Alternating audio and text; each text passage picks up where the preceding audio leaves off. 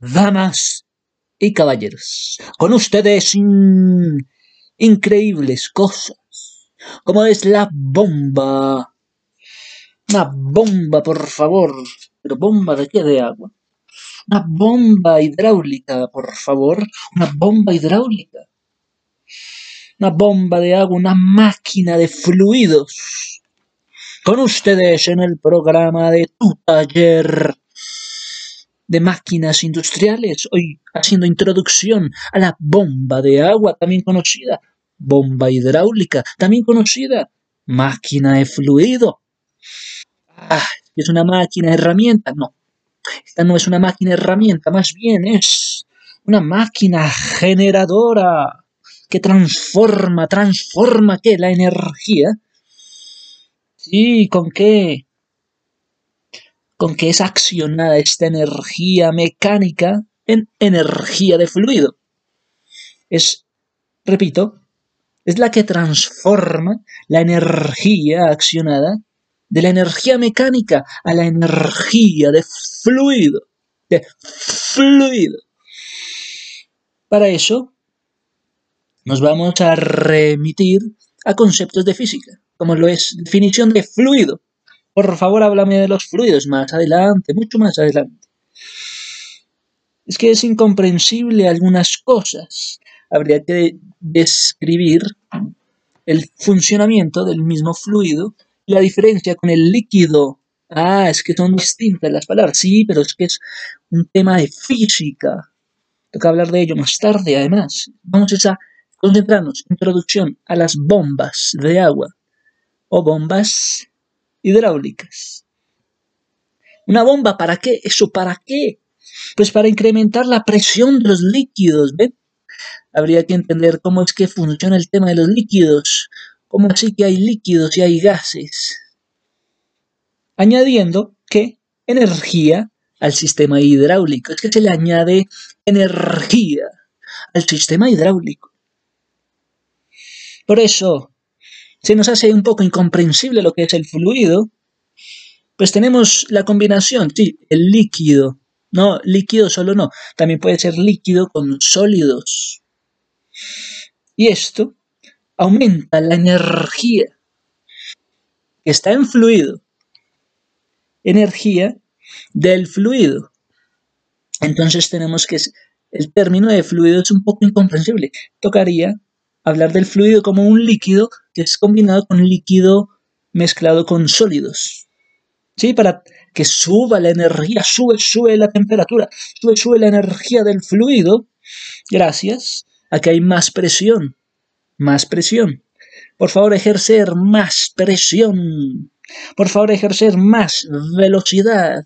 Por favor, ejercer más altura. ¿Mm? Ya, van por, ya saben por qué, por dónde va. El asunto va en que deba subir. Sube, sube la temperatura, sube, sube la presión, sube, sube la velocidad, suba la altura, suba el agua, suba el agua del depósito de agua, suba agua.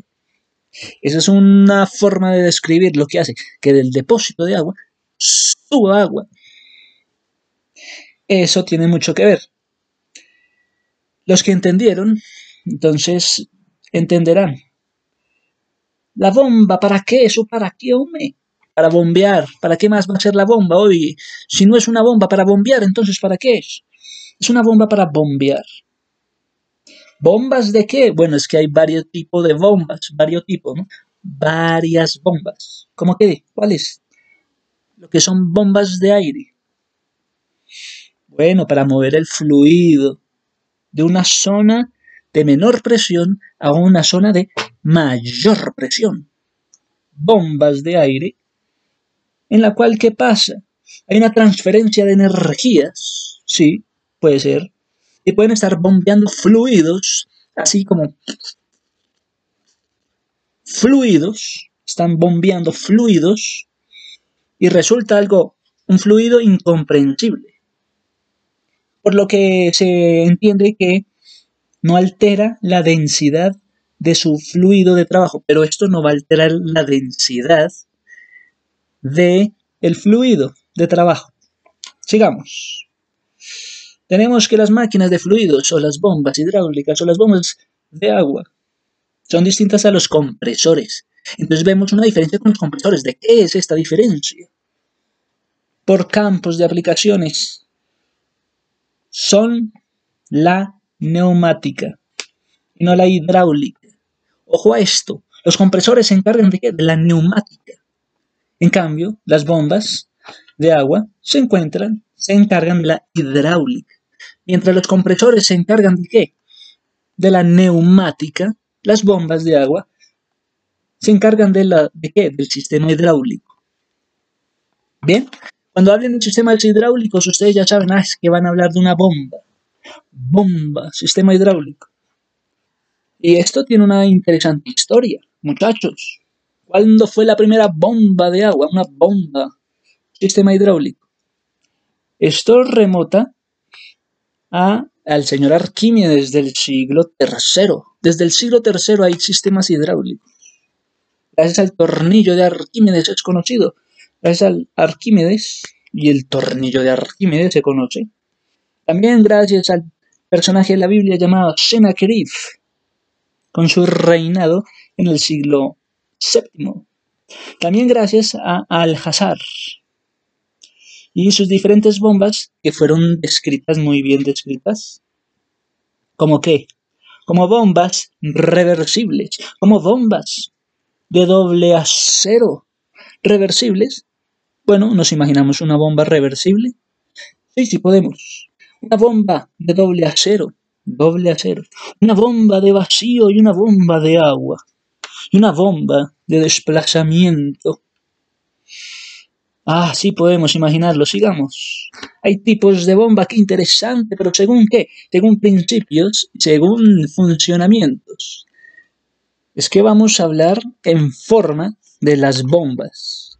Pero sabemos que según principios, ya vemos algunos tipos de principios, algunos funcionamientos, ya vemos algunos tipos de funcionamiento. Vámonos con la primera, ¿Qué sería la bomba volumétrica. La bomba volumétrica es interesante. Es una bomba volumétrica rotativa, lo cual hace relación directa a la bomba más conocida con el nombre rotostática. Oye, háblame de la bomba rotostática, por favor. Sí, de la bomba volumétrica rotática. Rotativa. Entonces imaginemos una bomba rotativa. ¿Qué pasa con esta? Y aquí la masa fluida es confinada en uno o varios comportamientos. Bueno, vamos a estar entonces analizando el comportamiento de la masa del fluido. Masa del fluido, ojo, como compuesta de qué? La masa del fluido está compuesta por líquidos y gases. Puede ser interesante.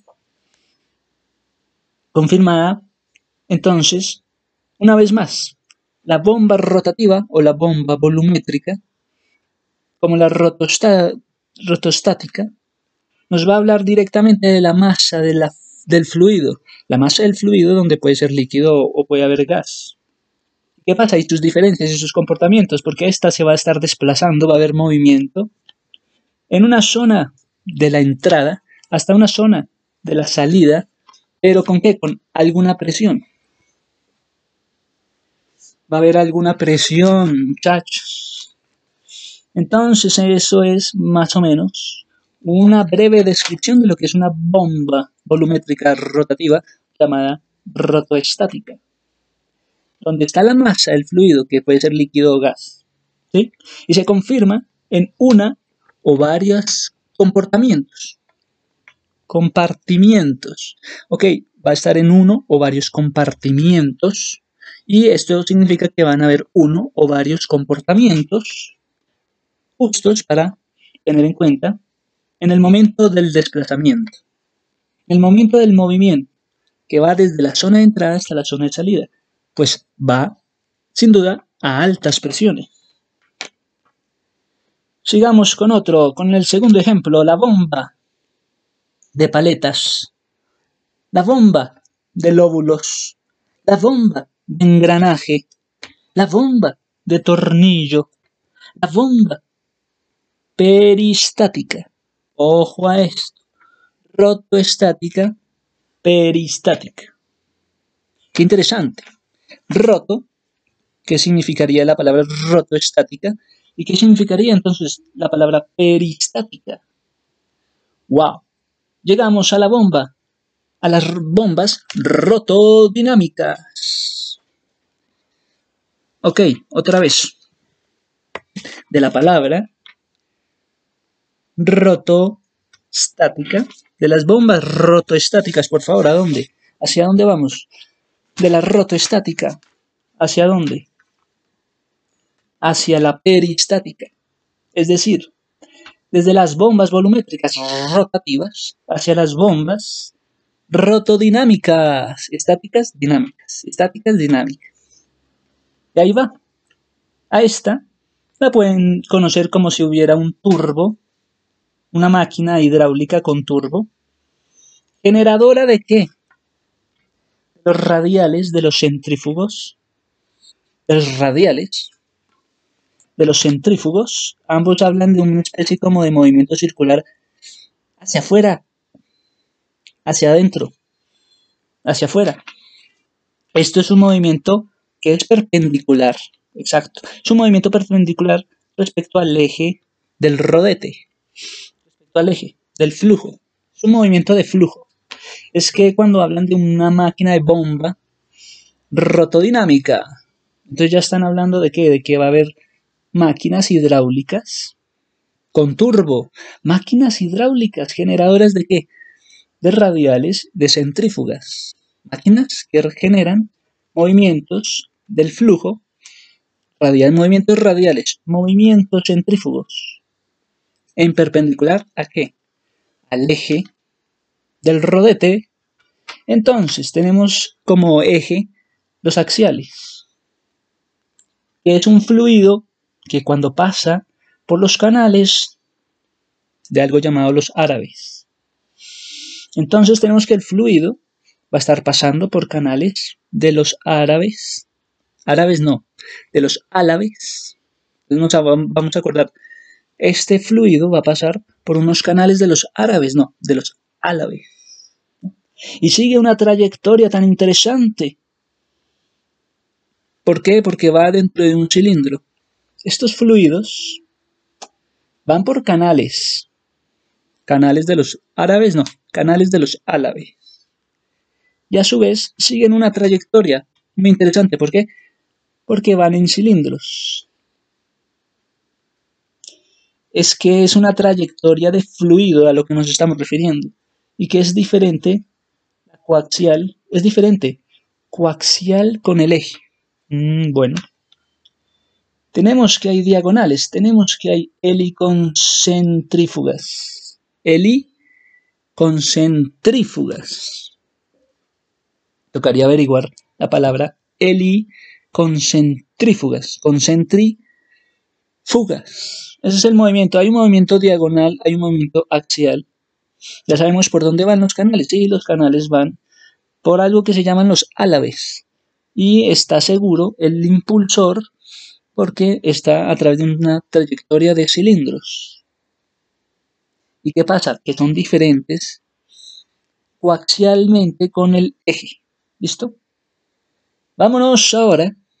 Ya hablamos un poco de lo que son eh, las bombas de la bomba volumétrica o rotativa, que es estática, a lo que es la bomba, bomba turbo o bomba rotodinámica, de la estática a la dinámica gracias a las bombas, bombas. Y ahora, eso es como tipo de bombas, ¿no? Ahora vámonos con los tipos de accionamiento dentro de las bombas. Qué interesante. ¿Cómo así? ¿Qué es esto? Mira, los tipos de accionamiento. Tenemos la electrobomba.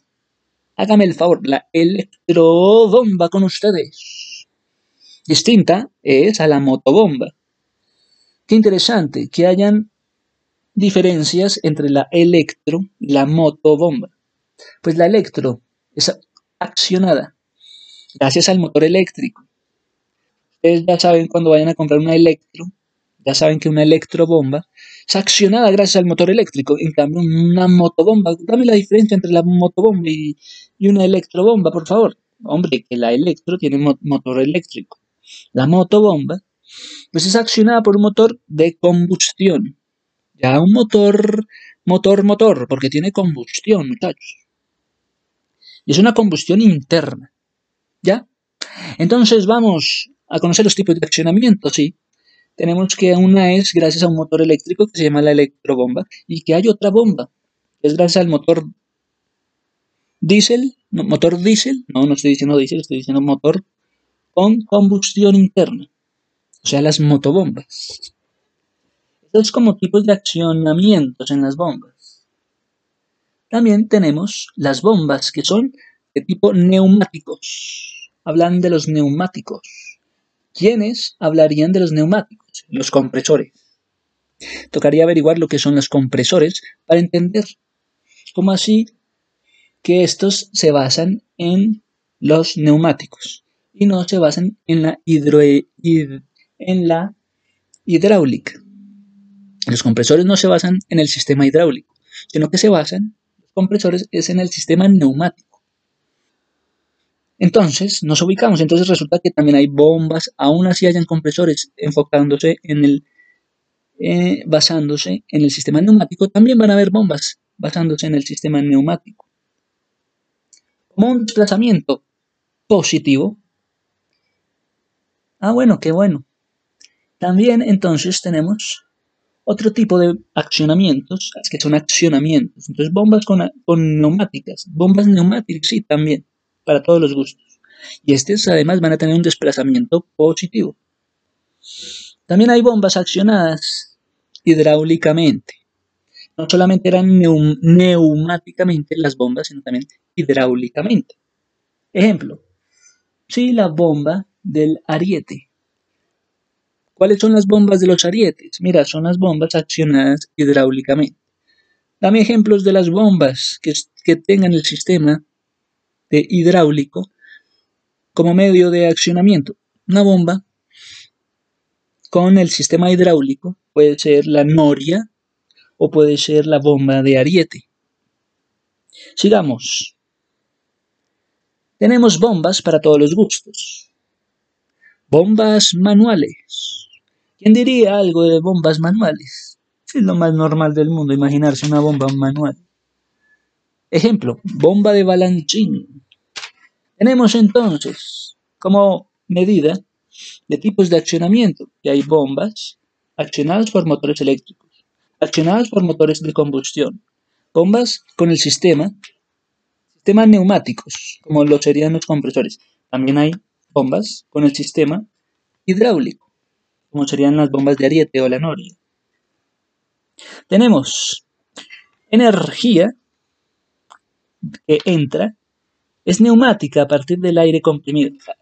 ¿Cómo así que es, neumático? Un sistema neumático. Mire, eh, el accionamiento en la bomba consiste en que la energía que entra en las neumáticos, en las bombas respecto al sistema neumático, es que porque es una bomba neumática, si así lo hacen los compresores. Ah, bueno, resulta que en la entrada, la energía que entra en el sistema neumático va a ser gracias al aire que ha sido comprimido. neumáticas o bombas comprimidas, debería ser el nombre, ¿no? Una bomba comprimida, ¿por qué? Porque la entrada va a estar entrando aire comprimido. Y finalmente, bombas, ah, no, finalmente no, bombas manuales como la balancín. Finalmente, motobombas. ¿Dónde está el motor diésel?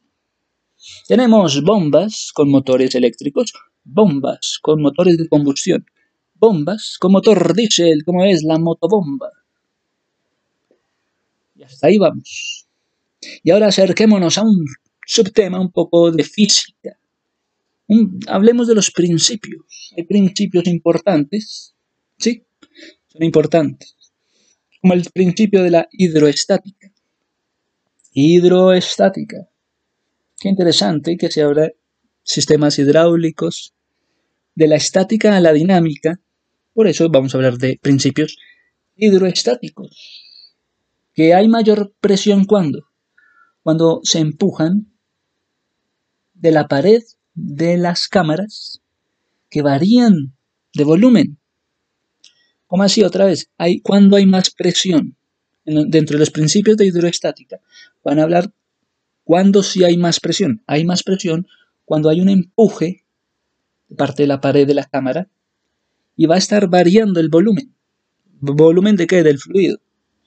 Entonces, como primera medida para hablar de principios de hidroestática, hablaremos de una alta presión. Cuando hay una alta presión, cuando hay un empuje en medio de la pared de las cámaras, hay una pared, hay un empuje. Y esto hace que varíen los volúmenes de los líquidos, de los fluidos. Tenemos un, un órgano que es propulsor. Entonces, también, dentro de los principios hidroestáticos, van a hablar de un órgano que sería un órgano propulsor, propulsor a chorro, puede ser de ahí la palabra, en cada uno de los ciclos. Entonces hay un propulsor de chorro en cada uno de los ciclos y que se van a estar generando volúmenes. Volúmenes se generan gracias a que hay un órgano llamado el propulsor y que es en cada uno de los ciclos que ocupa que se generan volúmenes diferentes, variados, cilindrados, dicen ellos. Entonces, digamos con los principios de la hidroestática. Pues en caso de perder, de poder variar el volumen, en caso de que cuando el propulsor a chorro genere volúmenes variables, eh, puede haber el caso de que haya que perder volumen o puede estar variando el volumen del fluido. Por eso hay bombas de volúmenes variables. Por eso es que llegamos al tema de las bombas que tienen volúmenes variables. Porque siempre va a haber un órgano llamado el propulsor a chorro que genera movimiento, genera un ciclo. Y esto genera que hayan volúmenes variables dentro de las bombas. Esto es si el volumen no puede variar. Y entonces, si este volumen no fuere cambiable, sería un volumen fijo. ¿Listo? Entonces, sigamos. Me, hubiera gustado definir lo que es la palabra pistones. Háblame de los pistones, oye. Háblame de las válvulas. Entonces podríamos definir, mira, una, un pistón es esto y aquello. Una válvula, en cambio, es esto y aquello. ¿Cuál es la diferencia entre un pistón? ¿Cuál es la diferencia entre una válvula y un pistón? Podría ser bonito describir la diferencia. Esta sería una tarea. ¿Listo? Pistones. ¿Y qué hacen los pistones dentro de las válvulas? Digamos que los pistones se asoman al tema de válvulas, hacen que las válvulas estén abiertas. Un pistón hace que la valva, no, la valva no, se parecen como a las partes del cuerpo, ¿no? Como una valva, una válvula que se abre. Un pistón hace que una valva se abra. Un pistón hace que una válvula esté abierta y entrando en el cilindro. Entonces, necesariamente, para que un pistón entre en un cilindro y haga que la válvula se abra, es porque va con una presión normal del aire que va a estar actuando en la superficie del pozo. Entonces nos estamos acercando a una presión normal del aire en un pozo. Pero va a estar esto dentro, no va a estar en la superficie de un pozo. Qué interesante entonces mezclar pistones con válvulas, con la superficie de un pozo. Porque ahí va a haber una condicionante que se llama, no, condicionante no, ahí va a estar simplemente la, la presión normal del aire. ¿Y por qué es importante la presión normal del aire, muchachos? Es una condición, sí, la presión normal del aire es importante. Solo podría actuar si hubiera una fuerza en ella para mantener una columna de agua permanente. Entonces vemos que la presión del aire, normalmente, una presión normal del aire, ¿qué hace? La presión del aire solo puede actuar si hay en ella una fuerza. Y esta fuerza sería para mantener una columna de agua. Estamos hablando de columnas de agua. Como si estuviera absorbiendo agua de un, de un pozo para sacar agua de un pozo. Absorbe agua de un pozo. Gracias a que hay fuerzas del aire. Fuerzas normales del aire. Naturales del aire. Tenemos que, entonces la presión normal del aire es importante. Porque actuará con su fuerza sobre la superficie del pozo. ¿Quién sabe si va a estar chupando? La presión del aire va a estar actuando con su fuerza sobre la superficie del pozo. Y va a estar haciendo que el líquido suba por el tubo. Y esto puede ser también entendido como franqueando la válvula de que va a estar abierta. Franqueando la válvula que estaría abierta. Eso es interesante por una parte. Los pistones, las válvulas, la superficie de los pozos, lo que hace la presión normal del aire, que hace subir líquidos por medio de un tubo, haciendo franquear las válvulas que ya estarían abiertas. Tenemos que los pistones, cuando descienden de fuerza, ¿qué pasa? Se centran en las válvulas y ¿qué pasa? Se abre la segunda válvula y permite que el agua pase Wow, se abre la segunda y permite que el agua pase. Qué bonito. Que un pistón bajando la presión. Sí. Hace que una válvula, la segunda válvula, entonces ya permita que el agua pase. Y está en la parte superior del pistón, pero esta ocurriría en la parte superior del pistón. Además, que le ha adherido que ocupe el cilindro que está encima. Wow. Luego golpes y ¿qué pasa? Más sube la presión hacia arriba. Hace subir el agua hacia arriba y a lo cual a ese lugar donde sube el agua lo han llamado el lugar de la espitia. Espitia hace relación a cuando el agua sube del pozo, del depósito de agua, sube a la espitia. Y entre agua, entre más agua, gracias a que entre el agua, por debajo de un pistón. ¿Listo?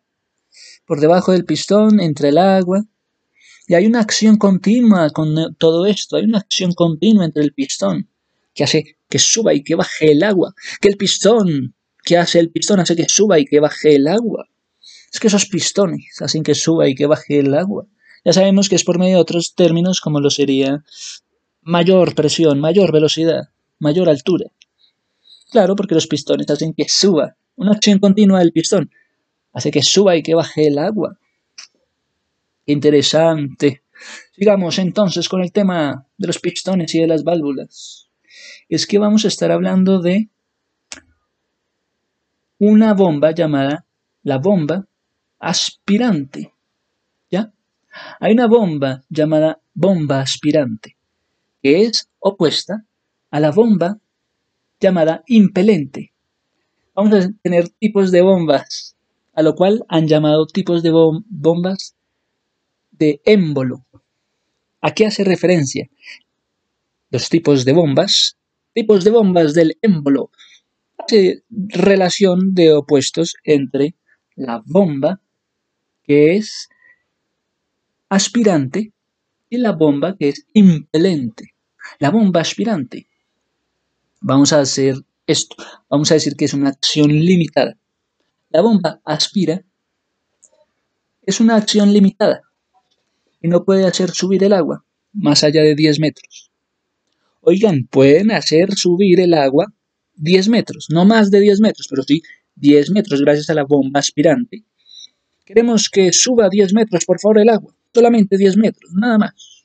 10 metros. Entonces para eso está la bomba aspirante. Porque si quisiéramos más metros, ¿qué haríamos? Otra bomba, por favor. La bomba aspirante haría subir, chupar del depósito del agua 10 metros para arriba. Con su fuerza, con su presión. ¿Cuánta altura? 10 metros. Entonces, La bomba aspirante hace esto, esto y esto es una válvula y esto es una superficie del pozo, ¿no? Claro, de la superficie del pozo ocurre esto. Y dice que usa una válvula inferior. Fíjese que la bomba aspirante está usando entonces una válvula inferior y que además proporciona un chorro continuo de líquido que hace la bomba aspirante. Sabemos que es una acción limitada.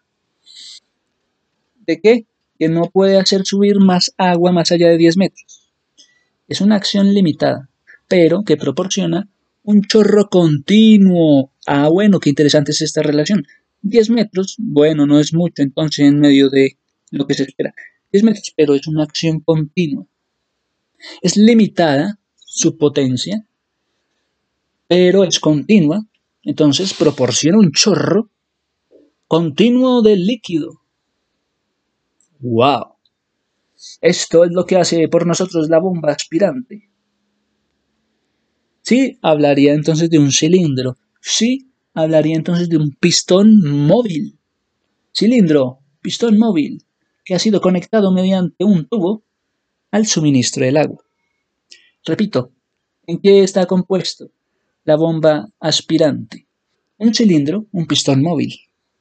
Y este pistón móvil conectado mediante un tubo al suministro de agua. Tenemos que hablar entonces de la otra bomba para entender un poco el contraste entre la bomba aspirante y la bomba impelente.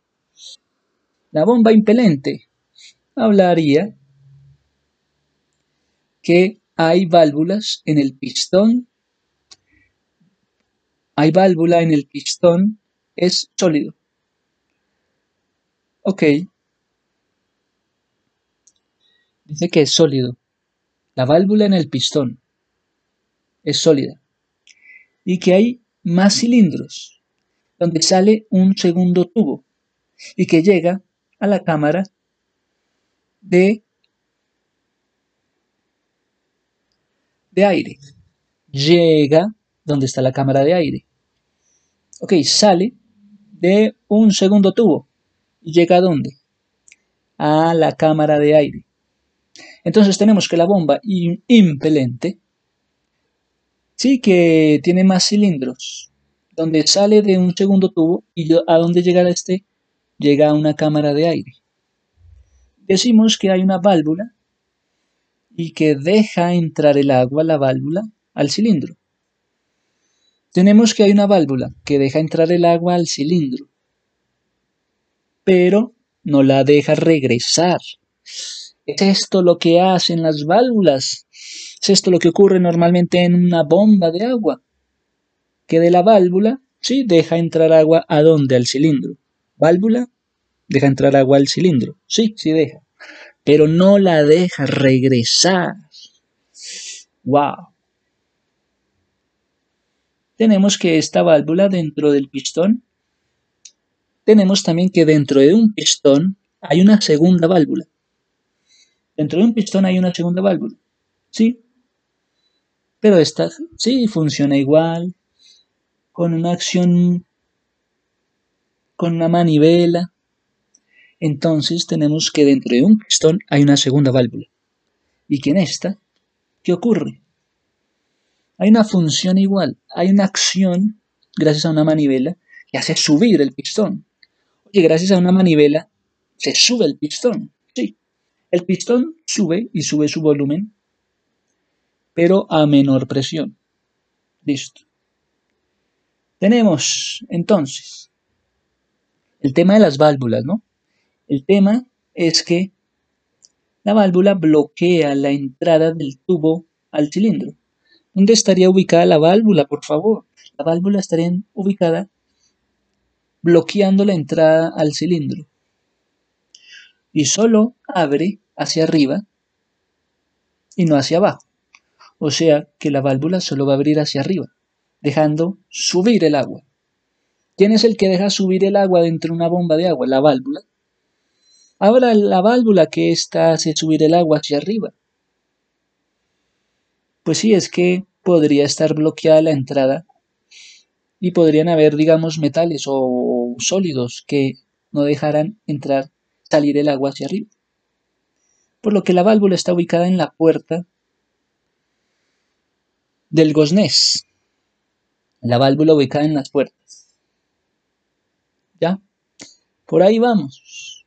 Esta es una pequeña introducción a lo que son las bombas de agua y su conexión con los principios ya mencionados de física. Y esto nos genera mucho interés. Venga, nuevamente, al siguiente audio y video, para conocer más a fondo lo que son las características de las bombas, cómo se pasa de una rotoestática a una bomba dinámica, a una turbo. Lo sabremos y más acerca de principios físicos interesantes. Muchas gracias aquí en tu taller.